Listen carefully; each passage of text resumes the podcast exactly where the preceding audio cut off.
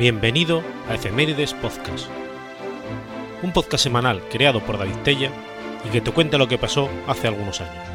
Episodio 63, semana del 27 de febrero al 5 de marzo.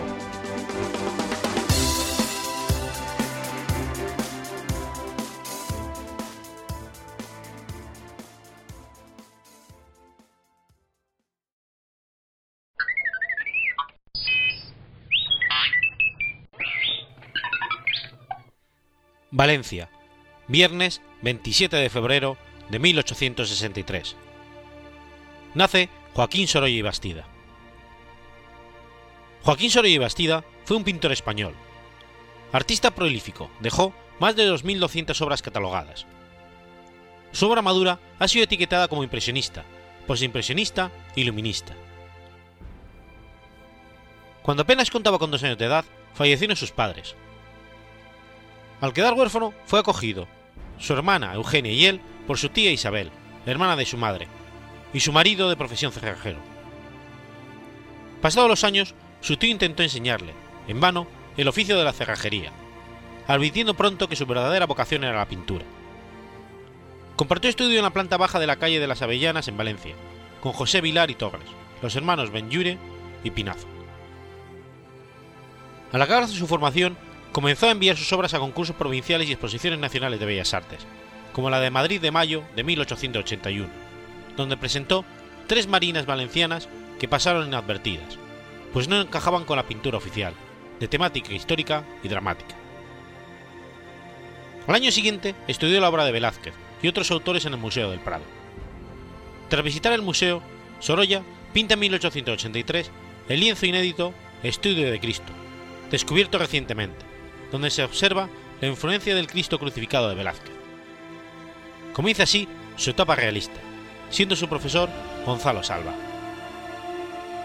Por fin, en 1883, consiguió una medalla en la Exposición Regional de Valencia y en 1884 alcanzó la gloria al conseguir la medalla de segunda clase en la Exposición Nacional gracias a su obra Defensa del Parque de Artillería de Montmeleón, obra melodramática y oscura, hecha expresamente para la exposición, tal y como le dijo a un colega suyo. Aquí, para darse a conocer y ganar medallas, hay que hacer muertos. Cosechó otro gran éxito en Valencia con su obra El crit del Palleter, sobre la guerra de la independencia. De esta manera, fue pensionado por la Diputación Provincial de Valencia para viajar a Roma, donde a la vez que trabajaba, conoció el arte clásico y renacentista, así como los grandes museos, contactando además con otros artistas. Con su amigo, el también pintor Pedro Gil, se desplazó a París durante el primer semestre de 1885, conociendo de cerca la pintura impresionista, que produjo en él, ya de regreso en Roma, variaciones en su temática y estilo, llegando a pintar el cuadro religioso El entierro de Cristo, con el que no tuvo el éxito esperado. Toma así contacto con las vanguardias europeas, en 1888 contrajo matrimonio con Clotilde García en Valencia, pero viviría un año más en Italia, esta vez en la localidad de Asís.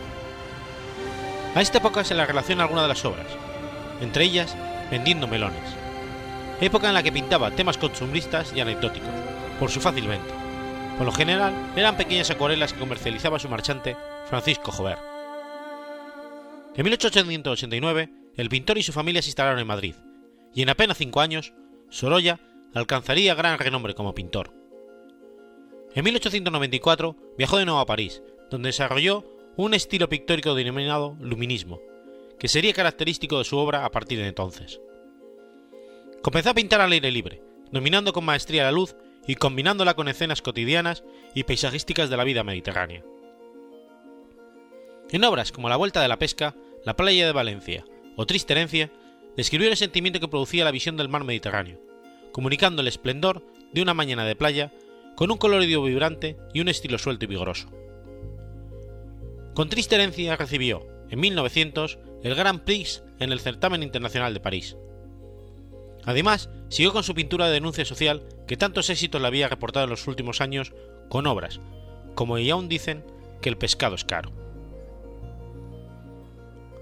A finales de 1900, en el mes de agosto, estando en Valencia, su amigo, el escultor Ricardo Causaras Casaña, fue a visitar a Sorolla para pedirle que posara de modelo vivo para esculpir una estatua de terracota y yeso, algo mayor del natural, que Causarás tenía pensado exponer en la Exposición General de Bellas Artes de Madrid del año 1901. Sorolla estuvo en el mes de enero de 1901 en el estudio de escultura, posando de modelo durante 20 días para su amigo Causarás, que además de esculpir su estatua, también esculpió, aparte, un busto retrato de su cabeza, solamente en terracota, y el vaciado en yeso de la mano derecha de Sorolla en posición de pintar. En el mes de mayo de 1901, la estatua, Sorolla, fue expuesta en la Exposición General de Bellas Artes de Madrid, siendo premiada por el jurado con consideración de medalla de tercera clase en escultura. Posteriormente permaneció expuesta en Valencia desde 1901 hasta 1925 en la sala principal del Círculo de Bellas Artes, siendo finalmente regalada al Ayuntamiento de Valencia, que la depositó hasta mediados de agosto de 1930 en los Reales Jardines de los Viveros de Valencia. Por aquel entonces, Valencia le nombró hijo predilecto y meritorio, y le fue concedido su nombre a una calle. Tras muchos viajes por Europa, principalmente por Inglaterra y Francia, celebró una exposición en París con más de medio millar de obras, lo que le dio un reconocimiento internacional inusitado, conociéndose su obra pictórica por toda Europa y América. En 1905, el pintor adquiere un solar en el Paseo del Obelisco de Madrid, junto a la residencia de la actriz María Guerrero.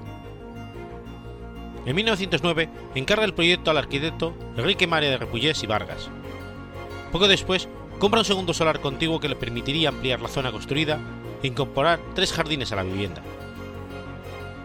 Sorolla inaugurará en 1911 su nuevo hogar en Madrid, tras pasar por diversos estudios y domicilios en la ciudad. Su éxito económico es evidente, desde 1905. En parte también provino de su exposición en Nueva York en 1909, que cosechó un éxito sin precedentes, con obras como Sol de Tarde o Nadadores, entre otras muchas. También triunfó en 1911 en el Museo de Arte de San Luis y en el Art Institute de Chicago. En noviembre de ese mismo año, firmó un encargo para la Hispanic Society of America, por el que realizaría 14 murales que decorarían las salas de la institución, y dedicados a las regiones de España. Con esta obra realizada entre 1913 y 1919, de 3 metros y medio de alto por 70 metros de largo, alcanzó un imborrable monumento a España, pues en ella se representaban escenas características de diversas provincias tanto españolas como portuguesas. Necesitó casi todo el año de 1912 para viajar por todo el país, haciendo bocetos y trabajos de costumbres y pasajes. De esta tarea destacan los óleos pintados en 1916 dedicados a niños y mujeres en las playas de Valencia, donde predomina la libertad de pincelada y la luz de su tierra. Algunos ejemplos son Madre e hija o Pescadora valenciana.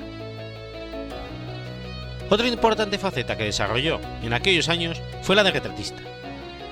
Pasaron por él personajes como Cajal, Galdós, Machado, su paisano Vicente Vasco Ibáñez y políticos como Emilio Castelar, el rey Alfonso XIII, el presidente, el presidente William Howard Taft, además de una buena colección de retratos de su familia y también algunos otros retratos.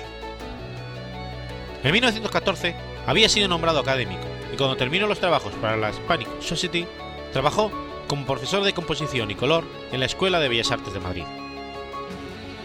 En 1920, mientras pintaba en el jardín de su casa uno de los muchos tediosos retratos a los que se comprometía, sufrió una hemiplegia que mermó sus facultades físicas, impidiéndole seguir pintando. Murió tres años después en su residencia veraniega de Cercedilla el 10 de agosto de 1923.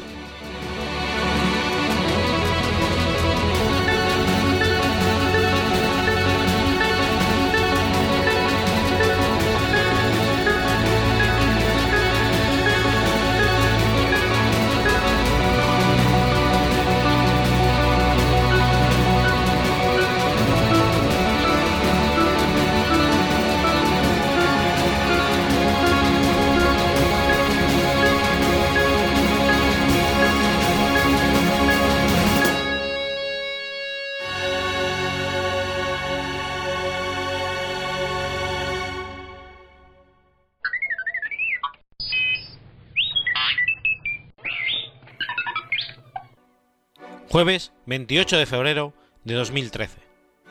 Benedicto XVI renuncia al papado. Joseph Aloysius Ratzinger nació en Baviera el 16 de abril de 1927.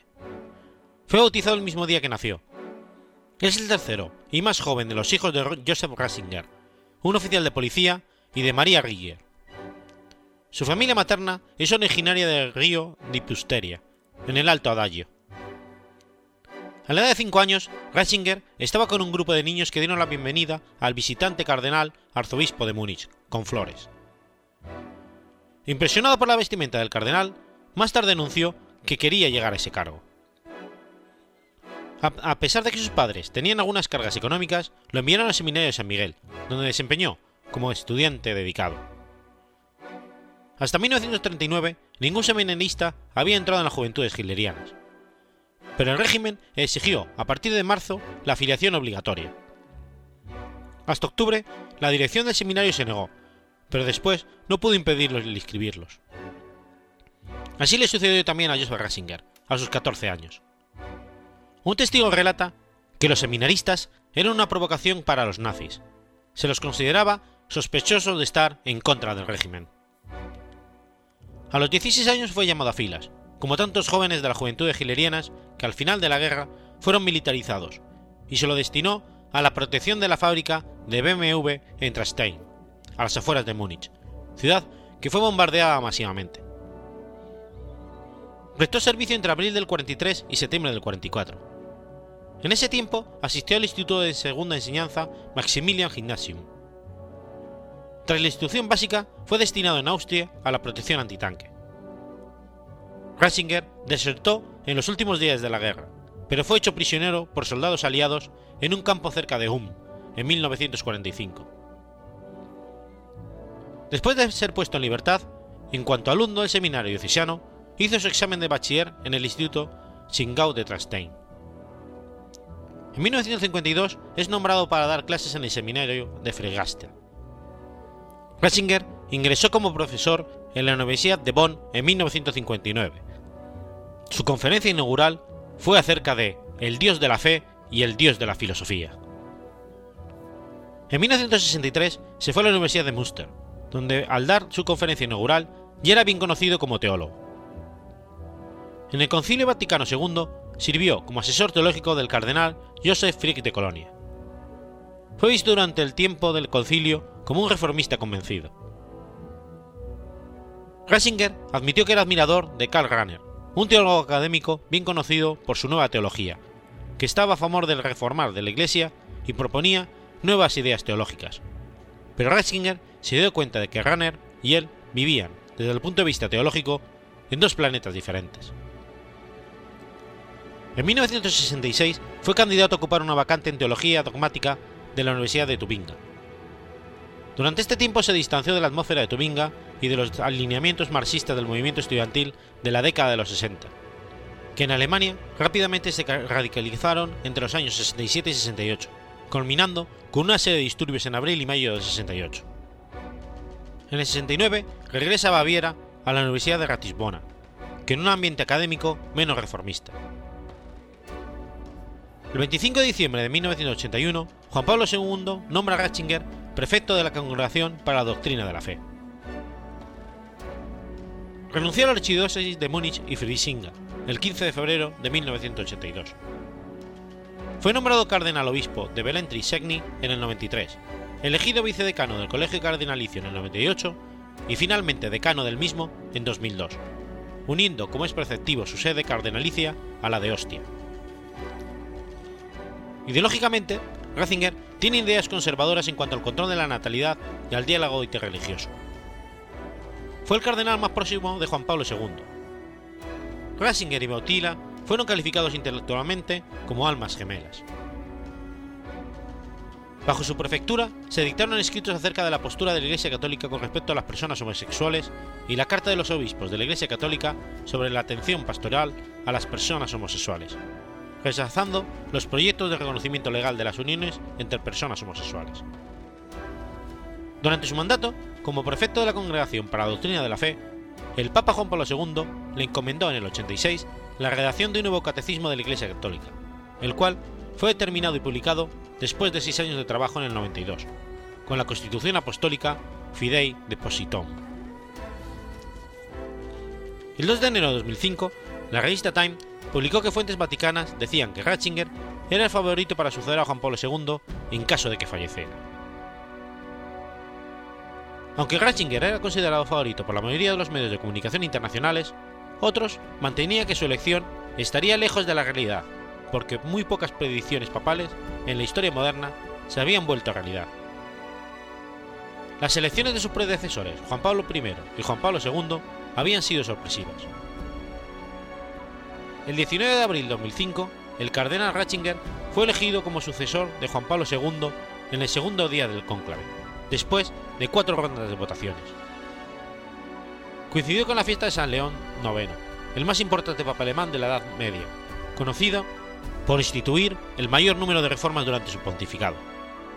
Antes de su primera aparición en el balcón de la Basílica de San Pedro, después de ser elegido, fue anunciado por el cardenal chileno Jorge Medina Estevez. En el balcón, las primeras palabras de Benedicto XVI a la multitud, dadas en italiano, antes de que se impartiera la tradicional bendición Urbi et Orbi en latín, fueron: Queridos hermanos y hermanas, después del gran Papa Juan Pablo II, los señores cardenales me han elegido a mí, un simple y humilde trabajador de la viña del Señor. Me consuela el hecho de que el Señor sabe trabajar y actuar incluso con instrumentos insuficientes, y sobre todo, me encomiendo a vuestras oraciones. En la alegría del Señor resucitado, confiando en su ayuda continua, sigamos adelante. El Señor nos ayudará, y María, su Santísima Madre, estará a nuestro lado.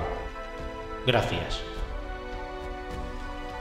Su elección generó de inmediato algunas críticas, centradas en su supuesto perfil neoconservador.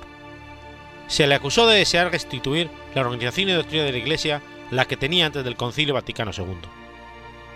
Algunos analistas preveían que con él la Iglesia endurecería sus posturas en lo referente a la prohibición del aborto, la homosexualidad, la eutanasia o el uso de métodos anticonceptivos.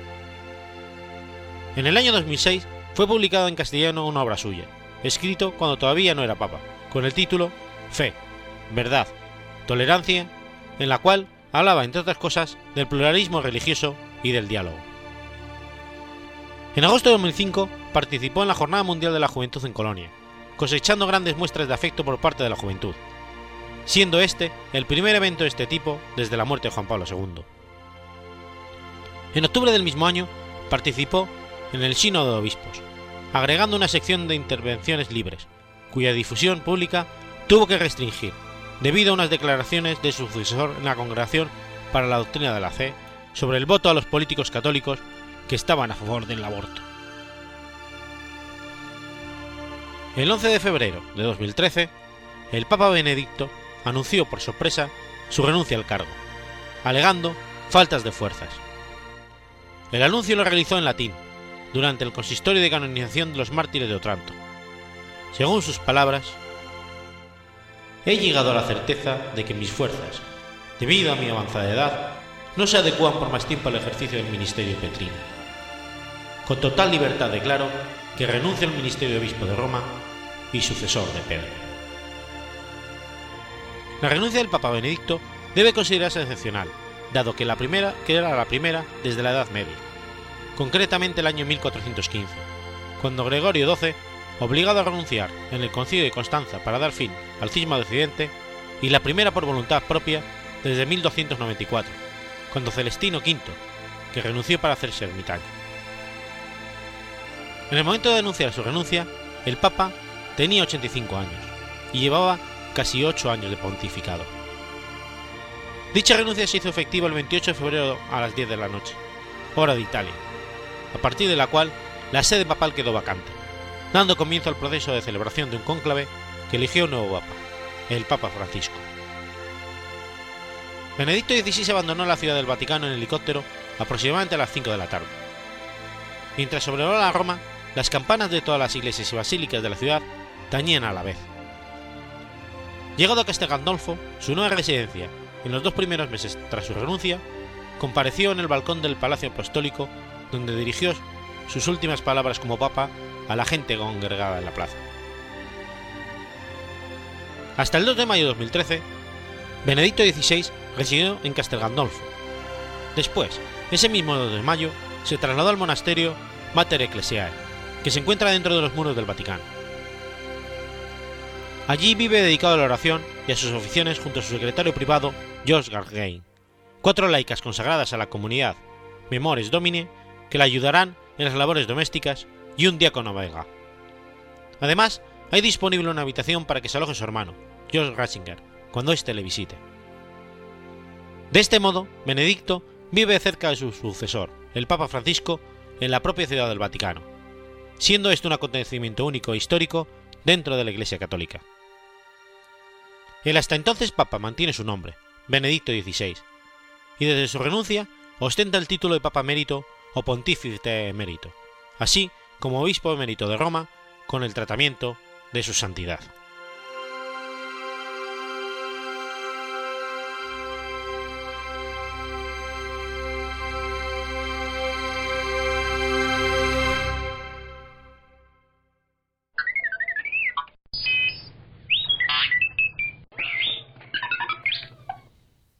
Sábado 1 de marzo de 1924. Se descubren las tablillas de Glossen. Las tablillas de Glossen son uno de los misterios que han levantado controversia, debate y escepticismo en el mundo científico y arqueológico desde su aparición en la primera mitad del siglo XX. Fueron descubiertas por Emile Brandin el 1 de marzo del 24, en las cercanías de la localidad de Glofel, en el departamento francés de Allier. El hallazgo de las célebres tablillas fue fortuito y causal en el momento de la excavación. Tiempo después, un médico de Vichy, Antonin Morel, que ocupaba sus ratos libres en cultivar la arqueología, investiga el descubrimiento y publica una investigación acerca del hallazgo, que aún es propiedad de su descubridor. A partir de esa publicación, se inicia una larga disputa polémica acerca de la veracidad y contenido del descubrimiento, que involucra argumentos no muy científicos, entre los cuales Morlet defiende su postulado en el cual data el periodo histórico de entre 5.000 a 6.000 años antes de Cristo. Pero entre sus opositores está Louis Captain, quien quería compartir el descubrimiento con Morlet, aunque éste se negó por temor a que lo desecharía y plagiaría las publicaciones de la investigación. Posteriormente se unieron otros autores y otros opositores que contribuyeron en la disputa.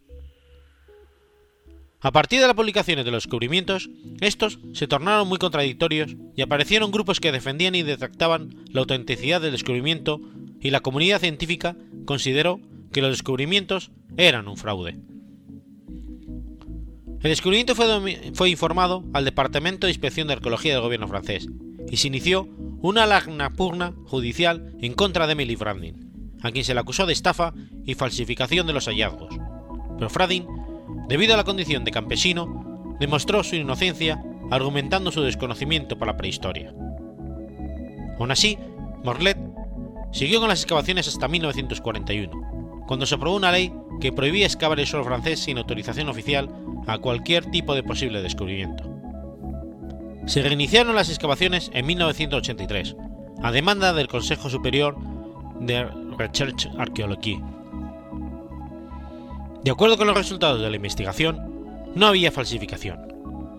El 16 de junio de 1990, Emily Frandin fue condecorado por la Orden de las Palmas Académicas, a propuesta de Jacques Terry, inspector general de Educación Nacional y presidente del Centre International d'études et de Recherche sur Glocel.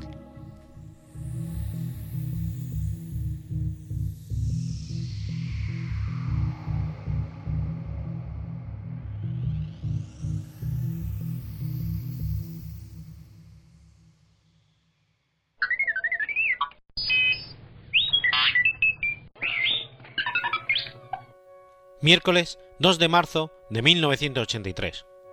El Congreso de los Diputados aprueba la expropiación de Rumasa. Rumasa, acrónimo de Ruiz Mateo Sociedad Anónima, fue un grupo de empresas española propiedad de la familia Ruiz Mateos y Jiménez de Tejada, cuya matriz fue fundada en 1961. El grupo se cimentó principalmente en el sector vitivinícola, el bancario, comenzando en la comarca de Jerez y extendiéndose después al ámbito nacional. Su crecimiento se realizó en gran medida a través de la adquisición de empresas con problemas económicos para su reflotamiento, y con su diversificación fue convirtiéndose en un grupo de empresas que se apoyaban unas a otras. Rumasa estaba presente, entre otros, en banca, hostelería, producción vitivinícola, grandes almacenes y tiendas de lujo. El emblema del grupo era una abeja, como símbolo de la laboriosidad, contenida en una celda. El grupo producía una revista para sus empleados, La Colmena, y el empresario declaraba que soy un empresario de 50 años sin ninguna clase de entretenimiento o deporte. Dedico todo mi tiempo al trabajo y me he fijado una meta de crecimiento de 100.000 puestos de trabajo. El 23 de febrero del 83, el Consejo de Ministros del Gobierno de España decreta la expropiación forzosa del grupo al amparo de las previsiones contenidas en los artículos 33.3 y 128.2 de la Constitución española. Las razones expuestas en el decreto eran la reiterada falta de auditorías externas a los bancos del grupo como en sus sociedades más importantes año, desde el año 1978. La permanente obstrucción a la actividad inspectora del Banco de España. Los desproporcionados riesgos asumidos por los bancos que financiaban internamente al grupo con respecto a la, solvencia del grupo.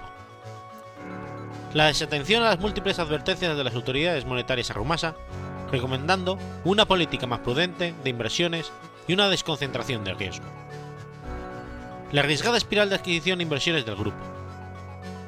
Igualmente, el grupo mantenía una deuda con la Tesorería General de la Seguridad Social de 10.774 millones de pesetas y una deuda con Hacienda de 19.300 millones de pesetas, desglosada en 5.200 millones en retenciones a los 65.000 trabajadores por IRPF e impuestos sobre la renta del trabajo personal, 5.600 millones de pesetas en retenciones accionistas por rendimientos de capital en IRPF y 8.500 millones a clientes por impuestos sobre el lujo e impuesto general sobre el tráfico de las empresas en facturas. El detonante probable, probablemente de la expropiación forzosa fue la interrupción, dos meses antes, de una auditoría contratada por Rumasa con la entidad Arthur Andersen, que se encontraba en torno al 75% de su ejecución. Fue esta misma empresa auditora la seleccionada por el Ministerio de Economía y Hacienda para la realización de la auditoría ejecutada al grupo tras la expropiación. El gobierno usó la expropiación en lugar de una intervención limitada a los bancos por la complejidad del entramado del grupo al no considerar los problemas como coyunturales, sino estructurales. Entre las razones aducidas estaban la utilidad pública e interés social, la defensa de la estabilidad del sistema financiero y de los intereses legítimos de los depositantes y trabajadores, y finalmente el respeto de los derechos de los accionistas mediante el pago de sus acciones. Miguel Boyer, ministro de Economía y Hacienda, cuando se produjo la expropiación, y uno de los responsables últimos de la misma, afirmó en 1997 que la expropiación de Rumasa no fue una medida sancionadora o punitiva contra Ruiz Mateos por unos presuntos delitos que hubiera correspondido a los tribunales de Purar, fue una medida de política económica con la que se quiso evitar la crisis total de un grupo en quiebra, que en las difíciles circunstancias del 83 nos pareció que podían tener unas consecuencias más graves. La Policía Nacional registró y precintó las distintas sedes de Rumasa y el domicilio familiar de José María Ruiz Mateos, el mismo 23 de octubre del 83, iniciando así públicamente el proceso de expropiación por el gobierno español. Tras la expropiación, Ruiz Mateos huyó a Londres el 4 de marzo del 83. Desde ese momento se siguieron múltiples procesos judiciales, que en primera parte tuvieron como objetivo dirimir la legalidad de las operaciones de la expropiación. Una segunda tanda de procedimientos judiciales se plantearon en el intento de Ruiz Mateos de recuperar las diversas empresas de Rumasa y revertir su venta, y por otro lado, la Fiscalía del Estado demandó a Ruiz Mateos una responsabilidad civil de 677.500 millones de pesetas por el estado financiero del grupo en el momento de la expropiación y por la inyección de dinero que necesitó realizar posteriormente. El 25 de abril del 85, Ruiz Mateos fue detenido en el aeropuerto de Frankfurt y el 1 de diciembre fue extraditado desde Alemania. El procedimiento de extradición limitó los cargos de procesamiento a los delitos de falsedad documental y contable y elevó el proceso de este a la Audiencia Nacional. La primera sentencia de fundamental importancia en este asunto fue la dictada por el Tribunal Constitucional el 2 de diciembre del 83. La sentencia desestimó el recurso de inconstitucional promovido por los diputados de Alianza Popular contra el Real Decreto de Ley 2-1983. En la votación de la sentencia hubo empate entre los 12 magistrados que componían el Pleno del Tribunal Constitucional, imponiéndose la desestimación del recurso por el voto de calidad de su presidente, Manuel García Pelayo y Alonso. El Tribunal Constitucional reafirmó la medida más adelante en otras dos sentencias en el 86 y el 91 y en un auto en 1990. En el tema de la reversión de las empresas, el Tribunal Supremo abrió 165 procedimientos promovidos por Ruiz Mateos para que se le devolvieran los 163 empresas del grupo, pronunciándose el tribunal en contra de la revención. Ruiz Mateos recurrió ante el Tribunal Superior de Justicia de Madrid la valoración de las sociedades o justiprecio. En 96 sociedades, la valoración fue positiva y se pagaron 70,6 millones de euros a accionistas minoritarios, y en 126 fue negativa. Los tribunales constitucional y supremo también acordaron en nueve, sentencias, que se había respetado la legalidad en la privatización de Galerías Preciados, Banco Atlántico, Botasa y algunas inmobiliarias. En relación con el justiprecio de los accionistas de las empresas expropiadas, el Tribunal Supremo también ha fallado en dos ocasiones que la fijación del justiprecio solo era aplicable a los accionistas terceros minoritarios y no a los propietarios del grupo Rumasa, que estos deberían atenerse a lo que resultara del proceso de consolidación total de las cuentas en la cabecera del grupo. El valor total del holding, según los criterios fijados por el jurado de expropiación, suponía un valor de menos 438.351 millones de pesetas. La asunción de este criterio por el Supremo de la consolidación de las cuentas del grupo para determinar las indemnizaciones de la familia Ruiz Mateos supuso que no debían cobrar ninguna cantidad como indemnización. La familia Ruiz Mateos afirmó en mayo del 2010 que continuaría solicitando la ejecución de los justiprecios positivos por la expropiación de Romasa, reconocidos por el Estado español en sentencias firmes, según su propia versión, y que se ascenderían a la cantidad de 2.095 millones de euros y que transcurridos los 27 años dicen que continúan pendientes de pago. En cuanto a las responsabilidades de José María Ruiz Mateos, el 12 de julio del 97, la Audiencia Nacional absolvió a Ruiz Mateos y a otros cuatro acusados de los delitos de falsedad y estafa. En la sentencia se consideraron probadas diversas falsedades e impagos a la hacienda pública y a la seguridad social, aunque por los cambios normativos producidos por el Código Penal no se encontró culpable de a los acusados. El 25 de marzo del 99, el Tribunal Supremo confirmó esta solución, librándole de la fianza de responsabilidad civil. Inicialmente se consideró la nacionalización del grupo expropiado, pero después se procedió a su reprivatización. No pudiéndose encontrar un comprador para todo el grupo, debido a su gran tamaño, el Estado comenzó a vender las empresas que componían el grupo de forma individualizada. Este proceso, duró varios años, hasta que en 2002 la SEPI concluyó la, la privatización de Rumasa vendiendo las últimas fincas del grupo. José María Ruiz Mateos consiguió crear un nuevo grupo de empresas, que, dominó, que denominó Nueva Rumasa, y alcanzó un volumen de negocio importante. En febrero del 2011, las 10 mayores empresas de este nuevo grupo se acogieron a la ley concursal para tratar de evitar una inminente suspensión de pagos. En 2015, el gobierno aprobó la liquidación de la sociedad, que cuenta con unos 160 millones de euros en activo.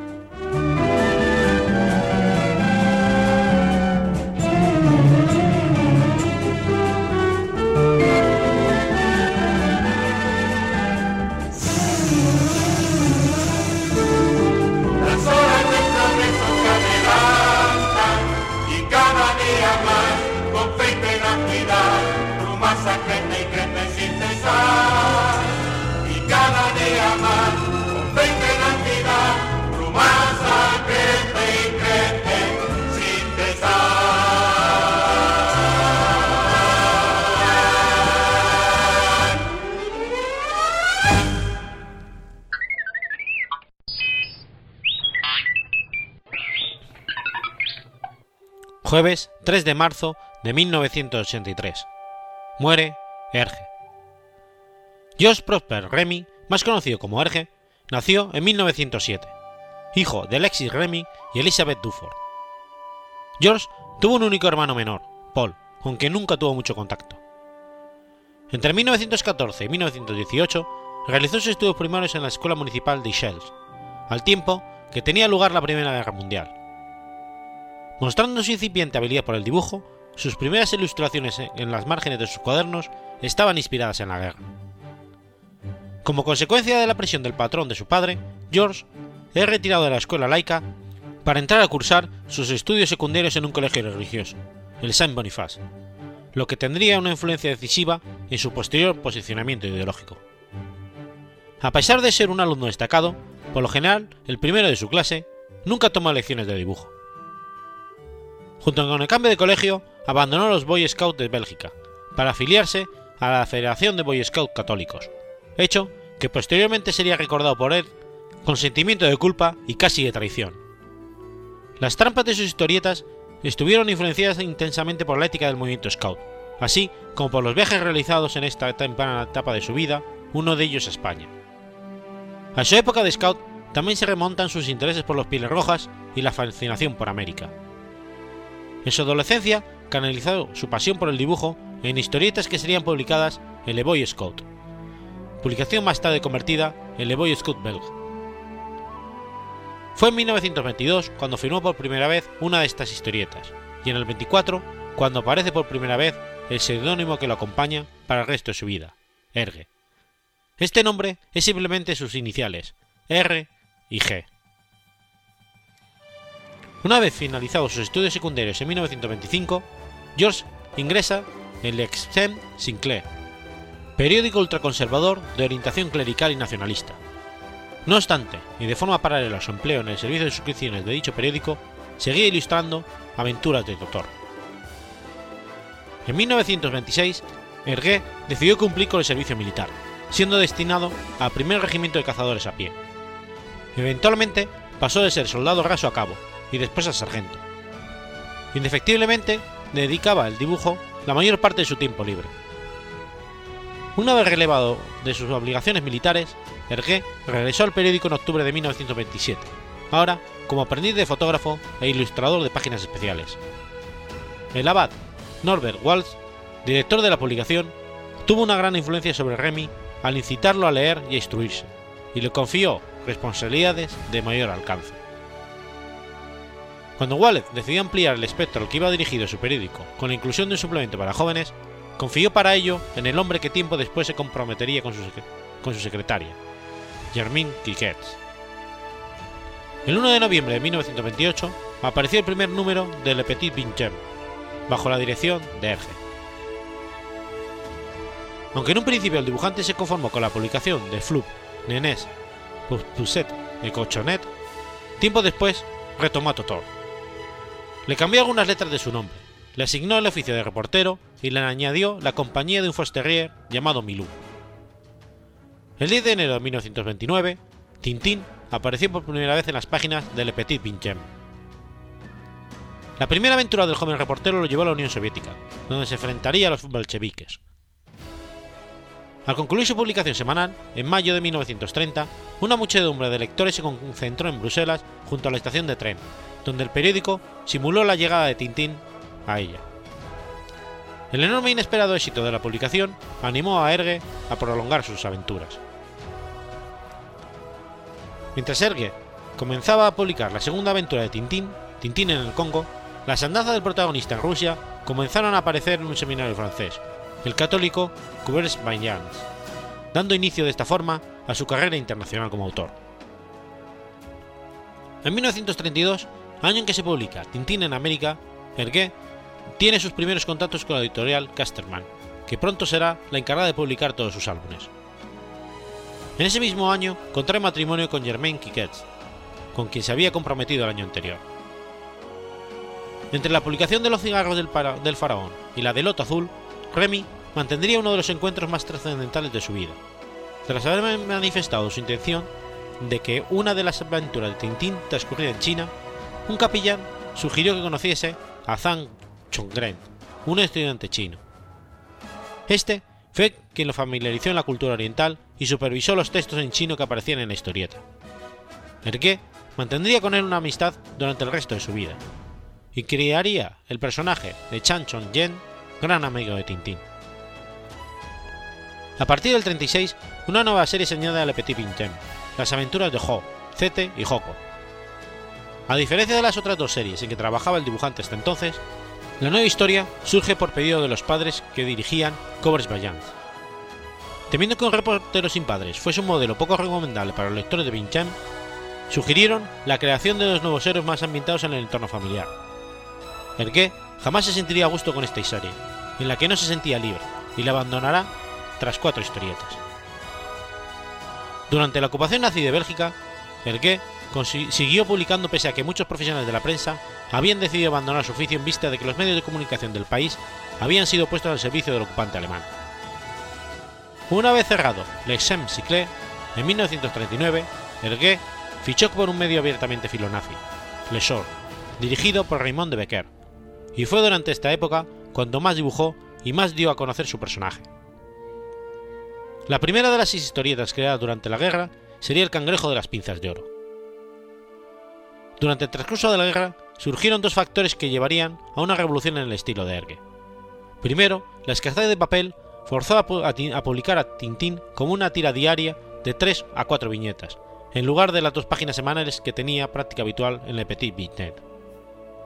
Para crear tensión al final de cada tira, en lugar del final de cada página, Hergé tuvo que introducir gags más frecuentes y mayor ritmo en la acción. Segundo, Ergue tuvo que desviar la atención de las aventuras en los temas de actualidad para evitar controversias, girando historias con un sabor escapista. Una expedición a un meteorito, la búsqueda de un tesoro y la de cómo deshacer una antigua maldición inca. En estas historias, Ergue ponía más énfasis en los personajes que en la trama, y de hecho, los compañeros más memorables de Tintín, el capitán Haddock y el profesor Tornasol, fueron añadidos en esta época. Haddock debutó en el Cangrejo de las Pinzas de Oro, mientras que Tornasol lo hizo en el Tesoro de Rackham el Rojo. El impacto de estos cambios no se reflejó en el número de lectores.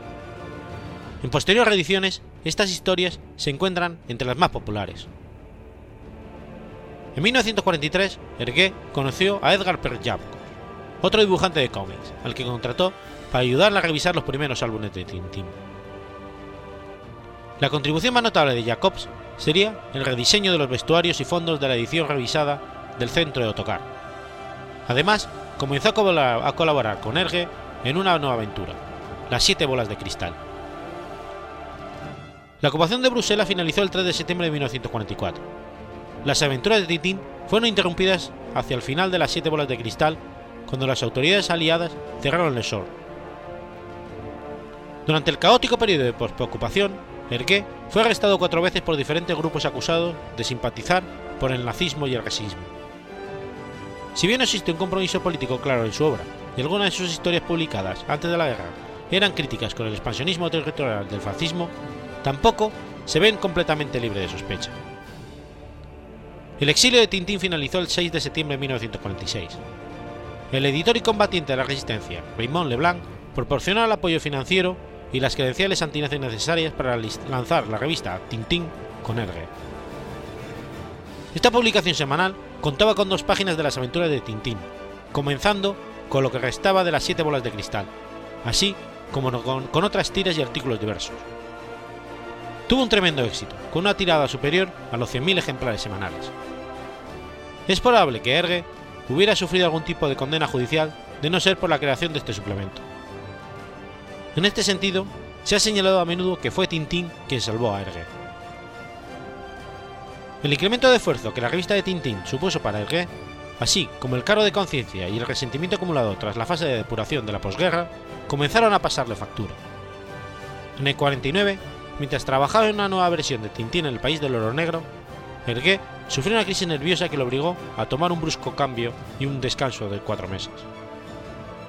A principios del 50 sufre, una nueva crisis, trabajando en Objetivo la Luna.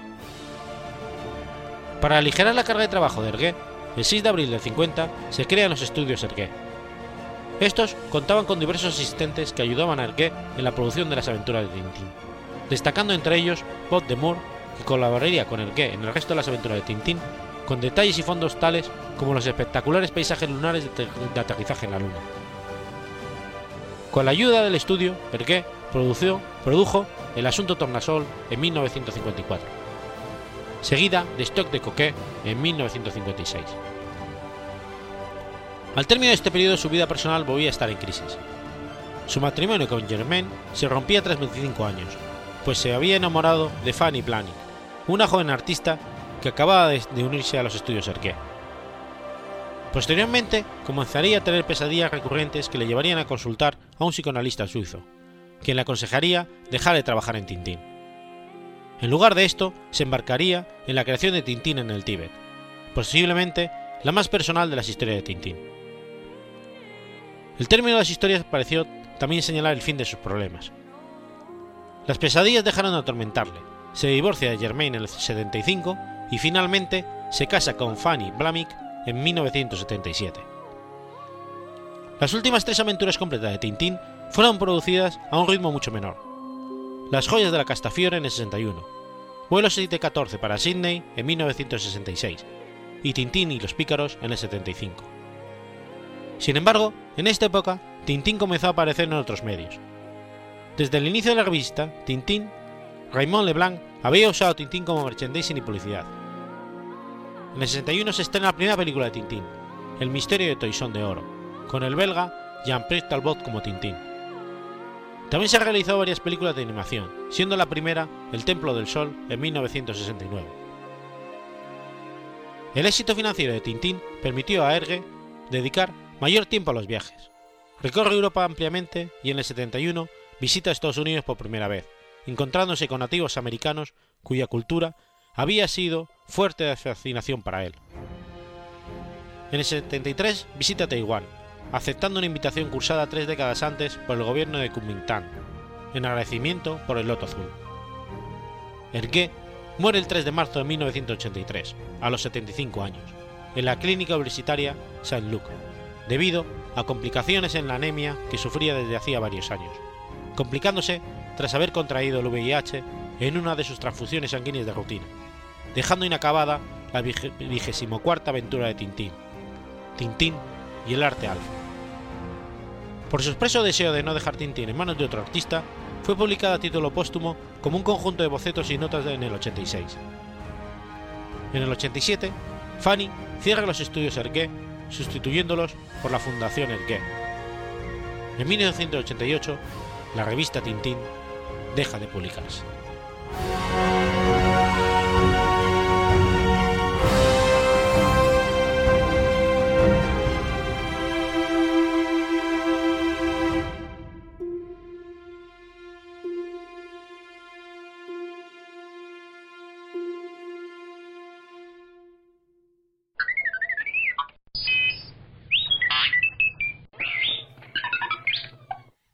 Martes 4 de marzo de 2008. Muere Gary Gaigas. Ernest Gary Gaigas nació el 27 de julio de 1938 en Chicago. Un escritor estadounidense y diseñador de juegos, conocido por ser uno de los creadores del juego de rol Dungeons and Dragons junto con Dave Arneson, y uno de los cofundadores de la empresa TSR Incorporated, con Don Kane en 1974. Mucho lo consideran el padre de los juegos de rol. Ernest Gary era el hijo de Martin Gaigas, un inmigrante suizo y de una madre estadounidense. Su afición por los juegos comenzó a los 5 años jugando al pináculo y al ajedrez, así como otros juegos infantiles. Sus compañeros de juegos fueron Jim Rush, John Rush y Don Kay. En su tiempo libre y en los años siguientes, Gaigas comenzó a explorar el mundo de la ciencia ficción con Ray Bradbury y Robert Howard. En 1953, Gaigas comenzó a jugar a juegos de estrategia con miniaturas. A través de esta empresa encargó los primeros mapas de cuadriculado hexagonal disponibles. También comenzó a buscar formas innovadoras de generar tiradas aleatorias, no solo mediante dados comunes de 6 caras, sino con dados de más caras. En 1966 colaboró en la creación de la Federación Internacional de Wargamers y organizó una reunión de unos 20 jugadores de Wargamers en 1967. Se celebró en el sótano de su casa y posteriormente sería conocida como la Gen Con 0, un precedente de las Gen Con, convenciones de jugadores que comenzarían a celebrarse en el 68. Actualmente, las Gen Con son las mayores convenciones de jugadores del mundo. En esta reunión, Gary Gaigas se encontraría con Brian Bloom y Dave Arneson. Brian Bloom posteriormente pasaría a formar parte de TSR con Don Kay y Gary. Junto con Don Kay, Mike Rice y Leon Tucker, Gary Gaigas creó una sociedad de miniaturas militares, así como con otros compañeros a los que había conocido en, sus reuniones habituales. En 1971, Gary Gygax y Jeff Perren escriben el juego Cota de Maya, un juego de estrategia con miniaturas a partir del cual se desarrollaría el juego de rol Dungeons and Dragons.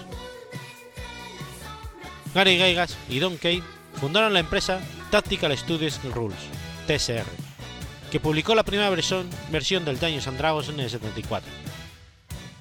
Gygax se inspiró en Jack Vance para desarrollar los sistemas de hechizo y para las ambientaciones de sus mundos fantásticos se inspiró en autores de fantasía medieval como Robert Howard y Spring de Camps y Fritz Lippert. La primera edición de mil copias se vendió en nueve meses.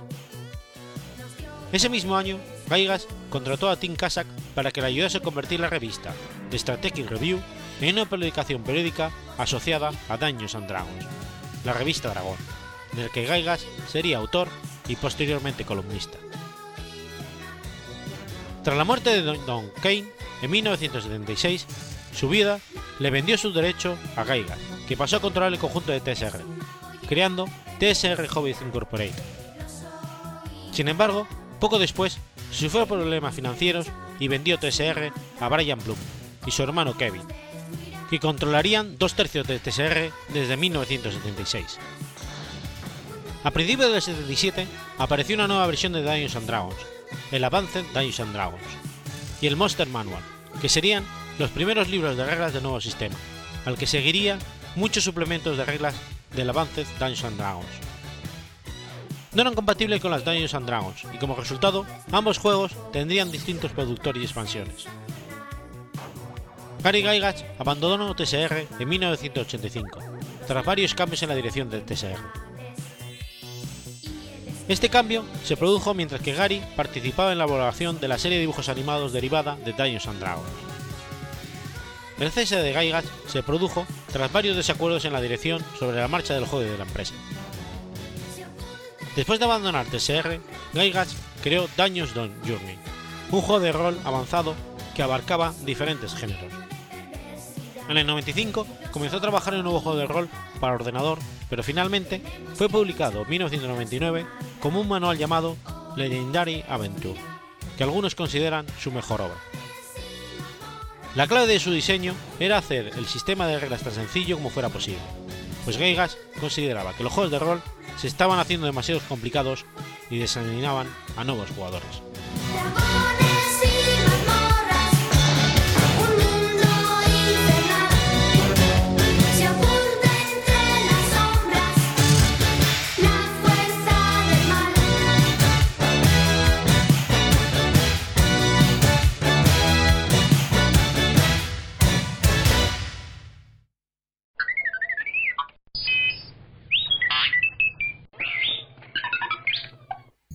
Lunes 5 de marzo de 1827.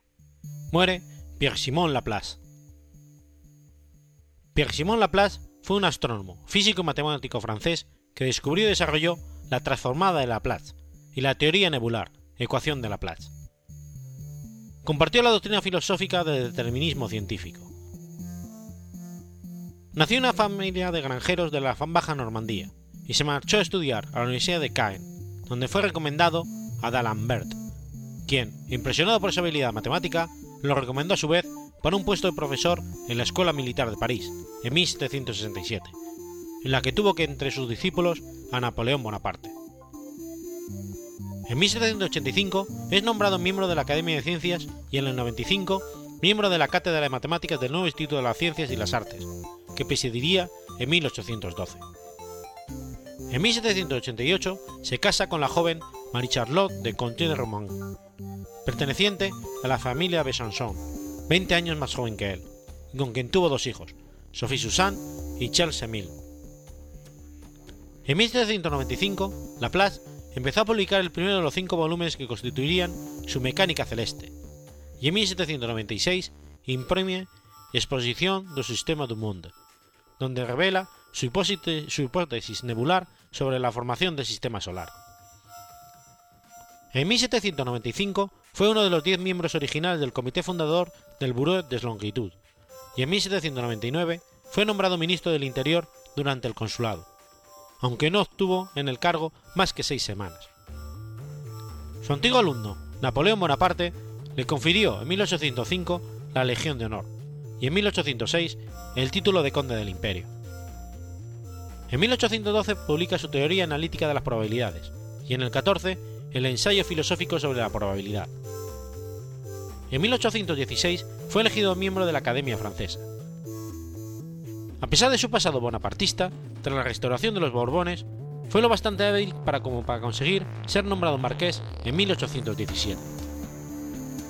También es destacable su intervención entre 1806 y 1822 como uno de los principales promotores y animadores de la Sociedad de un influyente círculo interdisciplinar de científicos que tuvo una considerable influencia en el posterior florecimiento de la ciencia aplicada a la Francia del siglo XIX. En la exposición del sistema del mundo describió una teoría sobre la formación del Sol y del sistema solar a partir de una nebulosa o remolino de polvo y gas. Esta hipótesis nebular, la cual ya había sido perfilada anteriormente por Emmanuel Kant, con mucho mayor detalle y múltiples refinamientos, pertenece, en nuestros días, como el fundamento básico de toda la teoría de la formación estelar. Por otra parte, demostró también la estabilidad del sistema solar, sentó las bases científicas de la teoría matemática de probabilidades y formuló, de manera muy firme e influyente, la imagen de un mundo completamente determinista. Atento a los descubrimientos de nebulosas realizados por William Herschel en Inglaterra, Laplace pensó que el colapso gravitatorio de la nebulosa podría haber dado origen a la formación del Sol, y que el material orbitando en torno al Sol podría condensarse para formar una familia de planetas. Esta teoría explicaba de manera natural que todos los planetas orbiten en torno al Sol, en el mismo sentido y que sus órbitas estén en un mismo plano. Herschel concordó con esta idea y la generalizó para explicar la formación y evolución de todas las estrellas y sistemas estelares. Es recordado como uno de los máximos científicos de todos los tiempos, haberse referido como el Newton de Francia, con unas fundamentales facultades matemáticas no poseídas por ninguno de sus contemporáneos. Su obra más importante, Tratado de Mecánica Celeste, un compendio de toda la astronomía de su época, enfocada de modo totalmente analítico y donde perfeccionaba el modelo de Newton, que tenía algunos fenómenos pendientes de explicar, en particular algunos movimientos anómalos que seguían sin solución. Júpiter estaba sometido a una aceleración aparente, mientras que Saturno aparecía frenarse poco a poco, y la Luna también mostraba un movimiento acelerado.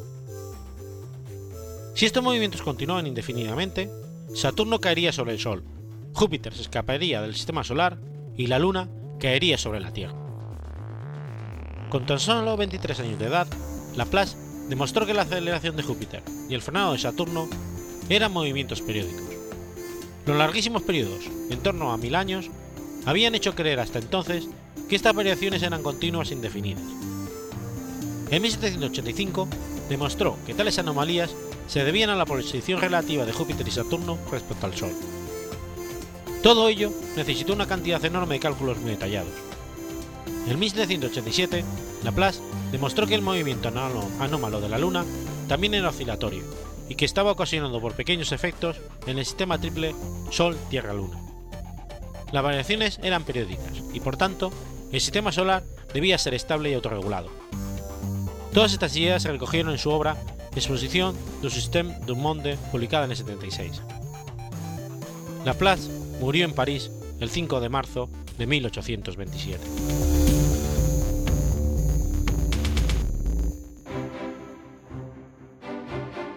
Has escuchado Efemérides Podcast.